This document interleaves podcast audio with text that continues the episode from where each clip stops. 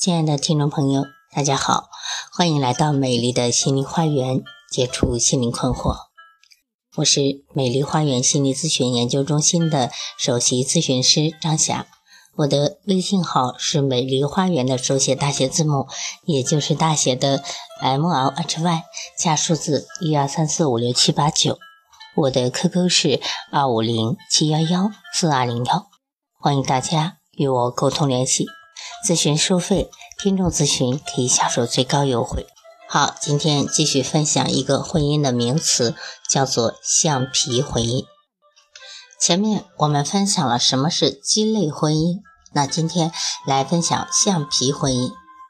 橡皮婚姻是指夫妻之间的男女双方都尽职尽责。但是却貌合神离，无爱又无痛，无趣也无梦。法律意义上的婚姻的躯壳尚在，但是跟离婚相比，就差另一个证了。如果用简单粗暴的方式来阐述两性生活中橡皮人是一种什么样的状态，那么可以这么形容。男女双方左手摸右手，彼此间是一种习惯，一种亲情。激情这种东西早已经消失殆尽了，甚至当事双方怀疑它是否曾经出现过。那么，造成橡皮婚姻的成因是什么？先天的原因是包括夫妻双方的性格内向、缺乏爱好、感情基础薄弱。那后天的是包括婚姻过程中由于出轨、家庭暴力、父母干涉等引发的各种问题。橡皮婚姻的典型状态，第一个表现是惜字如金，对配偶讲些贴心的话、恭维的话，这是构成和谐夫妻关系的要素之一。表达一个意思可以有很多的方式。关键在于表达的方式，但是在橡皮婚姻中，如果你们已经懒得哄伴侣开心，这已经预示着你们的婚姻已经进入了初级的橡皮化阶段。第二个，不再兴奋，在过去的一年中，你们多久没有开心的笑过了？甚至很少一起做一些令人兴奋的事情。如和他在一起的生活一成不变，如一潭死水。对你来说，最弱智的网络游戏也胜过与他相处。注意哦，婚姻的橡皮化已经到了终极阶段了。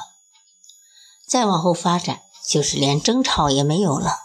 整天吵架的夫妻比冷战的夫妻要好多了，因为争吵表明你们之间还有勇气交流。而冷淡的默不作声，则是问题严重化的征兆。你们已经视对方为空气了，真可怕！警告，你们的婚姻已经进入橡皮化的高级段位了。最后一个阶段是激情消退。到了这个时期，你们俩就像一张床上的两个陌生人，同床睡觉，却不再有身体和心灵上的交流，连警告都无用了。你的婚姻已经完全橡皮化了。那么，我们来看看橡皮婚姻的解决办法。女人太强会给男人太大的心理压力，更别提言语上的压制和内心里面的轻视。发掘他个性中优秀的一面，试着挖掘他在家里的潜力，适当的赞美和发自内心的激励，一定会让他有所触动。在枯燥婚姻里，做一个会品茶的女人。个人有个人的情绪，不求同分享，只求共担当。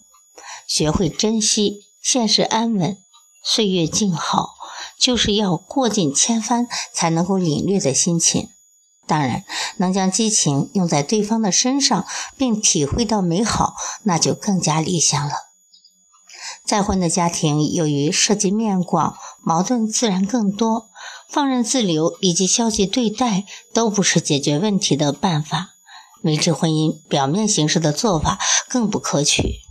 有问题还是先想办法去解决。争争吵也好，别的也好，需要达成双方一致的意见，都认同了就好办事。没有激情，了无生趣，一潭死水。橡皮婚姻犹如鸡肋。然而，婚姻生活不像职场人，人与人之间的互动终究比冷冰冰的职场往来更迅速、更直接。求新求变是橡皮婚姻的唯一出路。没有激情，不妨找点温情；不能理解，就增加点了解，培养一点共同的爱好，多讲一点沟通的技巧。要知道，存在即是道理。激励婚姻为何总能够维持呢？那证明婚姻中一定还有你们共同看重和守护的地方。打破僵局的，也许是一声婴儿的啼哭，一次彻夜的长谈，也许是上演全武行的争执争吵。相比婚姻只是婚姻磨合期的一种形态，不可能长久。最后，也许你会感慨：山穷水复疑无路。柳暗花明又一村。面对橡皮婚姻，求新求变是唯一的出路。那以下我们介绍几个解决橡皮婚姻的方法。第一，重拾信心。婚姻生活很容易磨掉夫妻双方彼此的个性，比如一些女性会向家庭主妇靠拢，以为这样才更有利于婚姻。其实，能够保持幸福婚姻的人，往往也是能够保持自己个性的人。在婚姻生活中，感情细腻的妻子常常起着更大的作用。